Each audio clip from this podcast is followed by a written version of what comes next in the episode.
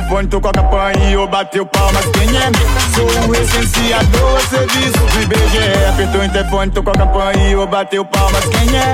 Sou o serviço do IBGE. Esse é o momento, atenda não... Neste episódio do Censos do Brasil, vamos falar do censo mais tecnológico que existiu, que continuou incluindo minorias na sua pesquisa, dessa vez os quilombolas, e que passou por grandes dificuldades para ser realizado. Pois é, não vai dar para forçar o mistério aqui.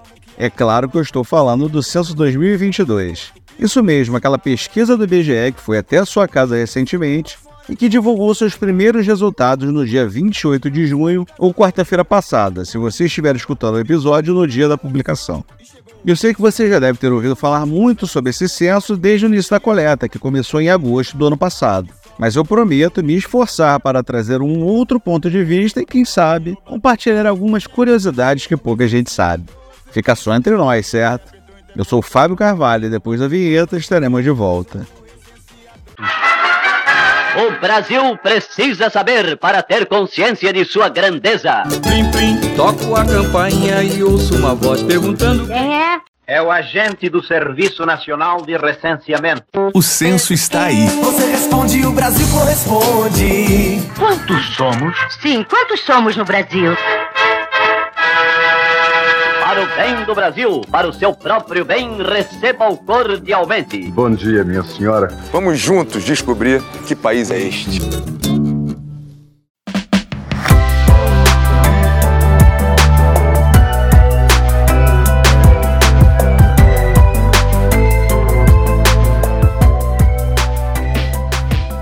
Como você deve saber, o trabalho do censo começa alguns anos antes do início da coleta, com o planejamento da pesquisa. O IBGE já estava preparando tudo para que, em agosto de 2020, as condições fossem perfeitas para o início dos trabalhos. Uma etapa essencial dessa preparação foi a consulta pública, realizada pela internet para que qualquer pessoa pudesse dar sugestões de temas para o questionário. Foi a primeira vez que a consulta foi feita nesse formato. Em 2010, por exemplo, o contato foi feito por cartas, olha só você, enviadas para 9 mil endereços. Naquela ocasião, o IBGE recebeu 270 respostas. Já com essa nova abordagem pela internet, o IBGE recebeu 3.198 respostas. Parece que deu certo, né? Já em 2018 e ao longo de 2019, o IBGE também realizou testes. Avaliou questionários, testou os fluxos de trabalho, as novas tecnologias e as abordagens aos povos tradicionais.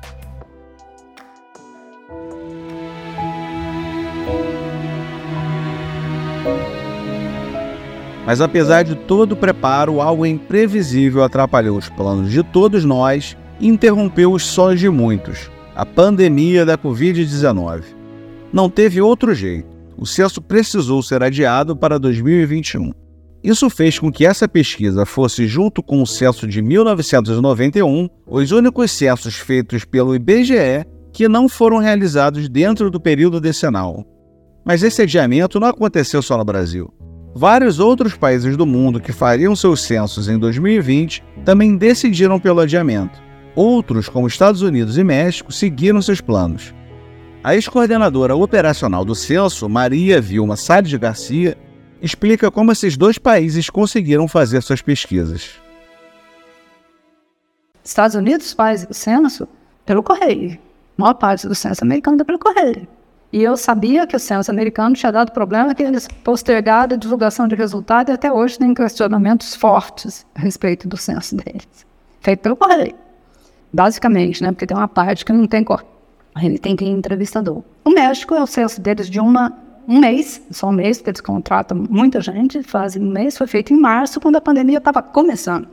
Muito diferente do Brasil fazer o seu censo no meio da pandemia, uma coleta de três meses, basicamente presencial, que a gente já tinha visto, visto os testes, que não tem coleta por telefone, coleta pela internet, é muito pouco.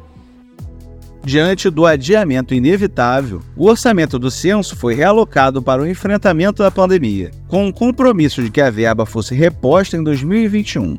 Mas não foi isso que aconteceu. O orçamento previsto para a realização da pesquisa naquele ano sofreu um corte de mais de 90% e isso inviabilizou a operação. Com o censo 2021 também cancelado, A preocupação passou a ser garantir as condições para realizá-lo em 2022. E apesar de uma dificuldade inicial para obter os valores necessários, no final deu tudo certo, o orçamento foi aprovado e o IBGE pôde retomar os seus testes. O local escolhido para o primeiro teste após o início da pandemia foi a ilha de Paquetá, um bairro do Rio de Janeiro. A ilha foi escolhida por sua proximidade com a sede do IBGE e o fato de ter, no momento do teste, mais de 85% dos moradores vacinados. O teste foi um sucesso e serviu como modelo para o ensaio nacional que veio a seguir. O Teste Nacional do Censo 2022, como foi chamado, atingiu todos os estados e o Distrito Federal. Incluiu um quilombo, três terras indígenas, além de aglomerados subnormais. Na ocasião do teste, o então diretor de pesquisas do IBGE, Simar Azeredo, que hoje também é o presidente substituto, disse o seguinte ao programa Minuto IBGE. Vamos testar os sistemas, os equipamentos, a abordagem ao informante, o uso de equipamentos de proteção individual e testar também a mobilização da sociedade em relação ao censo. Será a nossa primeira incursão nacional pelo território com uma operação censitária desde o início da pandemia. O objetivo desses testes é garantir o padrão de qualidade IBGE na realização do próximo censo.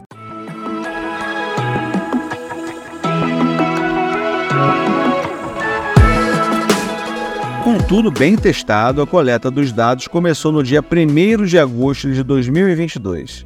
O questionário diminuiu, comparado ao censo anterior. De 34 questões, passou para 26 no formulário básico, enquanto da amostra passou de 102 questões para 77.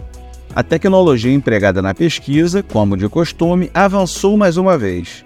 Os dispositivos de coleta, o DMCs para os íntimos, receberam upgrades eles têm um chip telefônico com acesso à internet, e com ele os recenseadores puderam transmitir automaticamente os dados coletados e se comunicar com os moradores ou com seus supervisores em caso de dúvida. Os recenseadores só não puderam usar o aparelho para gravar dancinha para o TikTok com o recenseado, infelizmente.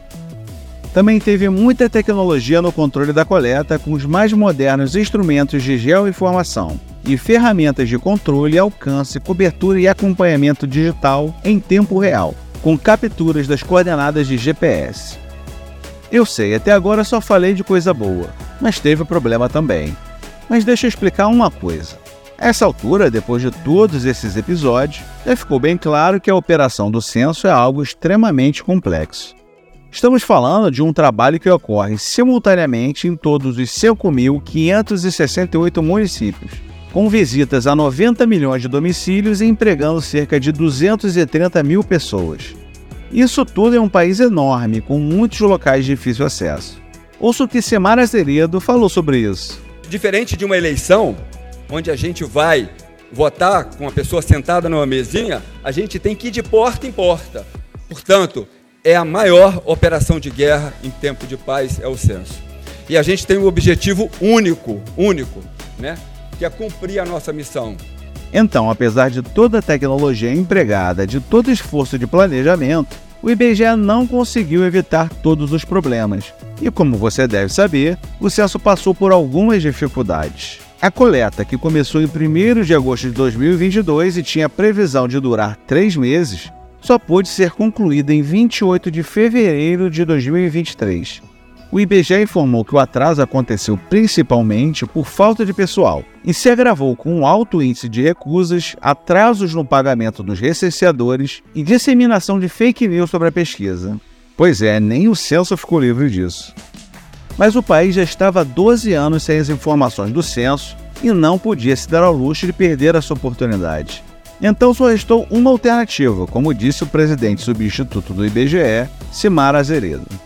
Qual, qual que foi a saída do IBGE? Desistir? Não vamos fazer? Vamos entregar um censo sem qualidade? De forma alguma. A gente se abraçou com a tecnologia, demoramos 10 meses para entregar, mas a gente tem certeza que está entregando o censo, que a gente sabe que o recenseador foi lá porque ele deixou um pontinho amarelo colocando aí o Brasil no mapa.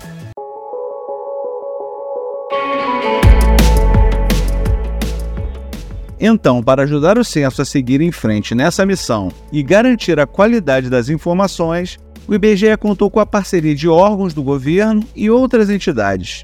No Rio de Janeiro, por exemplo, uma parceria com a prefeitura proporcionou uma inédita colaboração de agentes de saúde. Se você ficar curioso e quiser saber mais sobre essas parcerias, acesse o hot site do Censo 2022. Eu vou deixar o link para vocês na descrição do episódio. E apesar de tudo, a coleta foi concluída. E a meu ver, com sucesso, já que recenseou a grande maioria da população, incluindo todas as comunidades quilombolas, que foram pesquisadas pela primeira vez na história dos censos, e terras indígenas, inclusive localidades isoladas e toda a terra Yanomami. Apenas uma pequena parte dos domicílios ficou de fora da pesquisa. Uma parte, 4,2%, porque o recenseador não foi atendido ou porque não encontrou ninguém em casa. E a outra parte, 1,38%, por conta de recusas em responder o questionário. Apesar disso, o IBGE garante que a imputação não causou prejuízos ao censo. Como eu disse antes, o IBGE divulgou na semana passada os primeiros resultados do censo 2022. Eu acho difícil que você ainda não saiba, mas de qualquer forma eu vou te contar. O censo mostrou que temos no Brasil uma população de 203 milhões 62.512 pessoas, um aumento de 6,5% se compararmos com a pesquisa de 2010.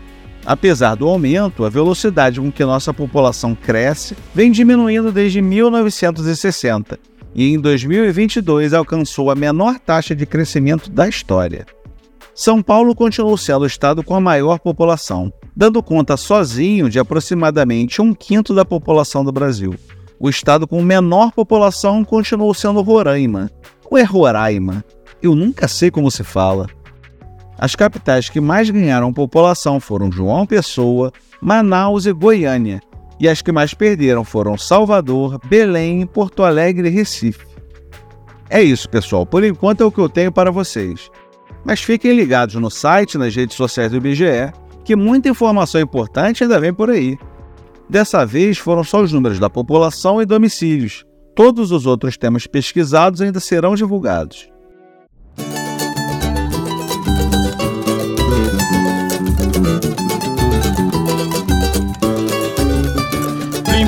Toco a campainha e ouço uma voz perguntando quem é. Sou o recenseador, o funcionário do IBGE. Plim, plim, toco a campainha e ouço uma voz perguntando quem é. Sou o recenseador, o funcionário do IBGE. Eu vou ao domicílio fazer o trabalho. Para fechar essa série, vamos falar dos recenseadores. Nunca é demais de lembrar e exaltar a importância que eles têm para o sucesso da pesquisa. Mas você já parou para pensar nos efeitos que a participação na construção do censo tem para eles? Bem, para nos dar uma ideia disso, eu convidei o Augusto Abrantes Neto, que trabalhou no censo 2022, para nos contar um pouco da dor e da delícia de ser um recenseador. Eu sou Augusto, eu trabalhei por 11 meses no Censo Demográfico 2022 e eu costumo dizer que não foi somente uma experiência, e sim uma descoberta incrível, uma vivência espetacular que eu tive a honra de ter, de junto aos meus colegas, ter construído essas informações que são de suma importância para o desenvolvimento do, do Brasil, né? É, e eu posso dizer que essa experiência me fez ser muito mais empático com as pessoas, me fez ouvi-las melhor e hoje eu posso dizer com muita afirmação que o IBGE transformou a minha vida para melhor. Ah, uma das situações complicadas que eu passei no IBGE foi lá na comunidade do Andaraí, estava sendo acompanhado pela minha guia, que morava na comunidade, que me acompanhava para as entrevistas e tudo mais. E ela acabou andando mais para frente, assim, me deixando na parte de trás, né? Na subida lá, na ladeira, lá na rua Andaraí. Acabou que ela passou, eu fiquei sozinho, chegou um rapaz armado, me abordou e perguntou o que, que eu estava fazendo lá, né? Foi complicado explicar que eu estava fazendo o censo, né? Que era do governo e tudo mais contabilização da população, infraestrutura. E aí eu consegui conversar com ele, né? Não teve ameaça, graças a Deus. E eu consegui me sair da situação, explicando para ele a importância do censo. E aí, dessa forma, numa, numa abordagem dele, ele aprendeu o que era o censo, né? Acabou que eu dei uma, né, uma mini aula para ele explicando para que, que servia, é, como é que funcionava e tudo mais. E ficou por isso mesmo, ele deixou eu é, prosseguir o meu caminho. E aí eu continuei minhas entrevistas, mas foi um sufoco, né? Porque é, foi um grande susto. Agora eu vou colocar um depoimento de alguém que trabalhou como recenseador em 1980. Ele vai nos contar como sua experiência mudou a forma com que viu o censo e como isso impactou a sua própria vida. A razão pela qual esse depoimento está neste episódio e não no de 1980 é que essa experiência certamente ajudou a moldar um homem que, 42 anos depois, estaria à frente do censo 2022 como diretor de pesquisas e que apresentou os resultados como presidente substituto do IBGE. Vamos ouvir Semar Azeredo. Eu acho que eu estava devia estar na décima, décima quinta entrevista, até que a quinta entrevista, quinto domicílio, eu estava recenseando, e eu bati na casa de um juiz, né? E esse juiz me deu, eu estava com pressa, acho que era no final do dia, e ele me deu um toque que para que eu, olha, você, está com pressa, você não quer voltar amanhã, o que você está fazendo aqui é muito importante.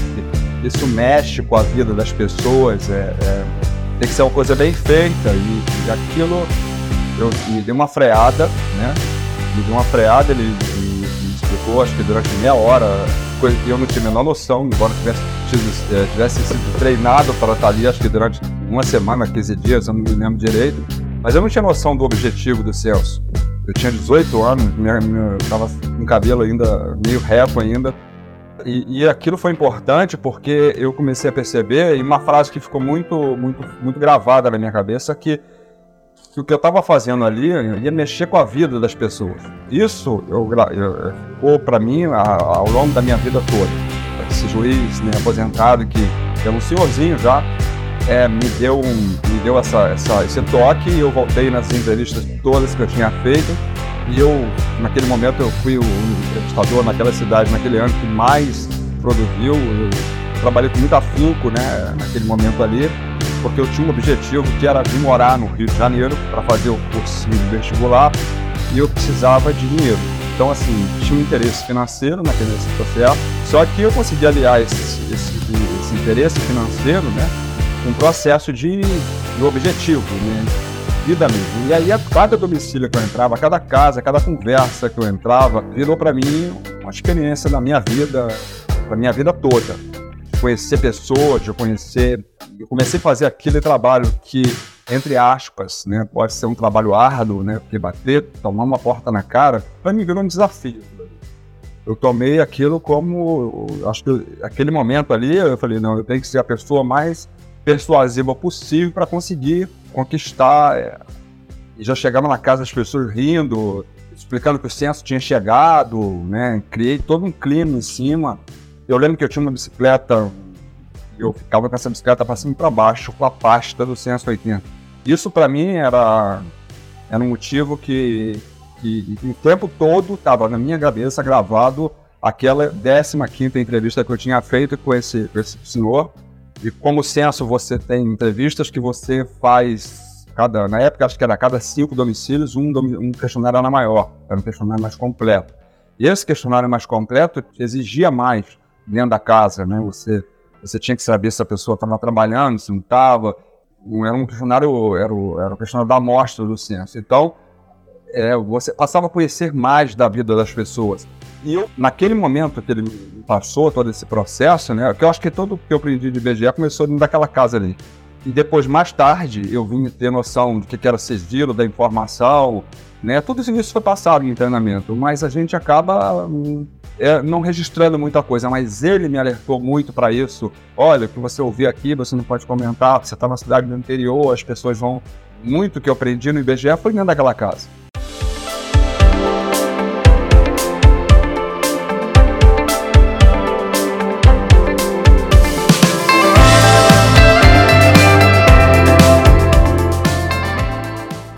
podcast Censos do Brasil fica por aqui. Durante esses 12 episódios, desde janeiro, estivemos juntos nessa jornada pelos 150 anos de história dos censos, incluindo um pouquinho da história do IBGE e, por que não, do Brasil. Mas calma, a história do censo ainda terá muitos outros capítulos, e você sempre fará parte dela. E se você sentir saudade, você tem um mar de informações para consultar no portal e na biblioteca do IBGE. Você também pode aprender sobre as outras pesquisas no canal do IBGE no YouTube. Ah, confira também o site da Memória IBGE. Lá você encontra muita coisa legal sobre a trajetória da fundação ao longo do tempo, como entrevistas com as pessoas que ajudaram a construir essa tradição, publicações com os mais variados temas, biografia dos pioneiros, uma linha do tempo e muito mais. Você sabe, eu sou Fábio Carvalho, roteirizei, produzi e editei esse episódio e tive o apoio de Cláudio Marques e Vera Brandt, que me ajudaram com informações para a elaboração do roteiro.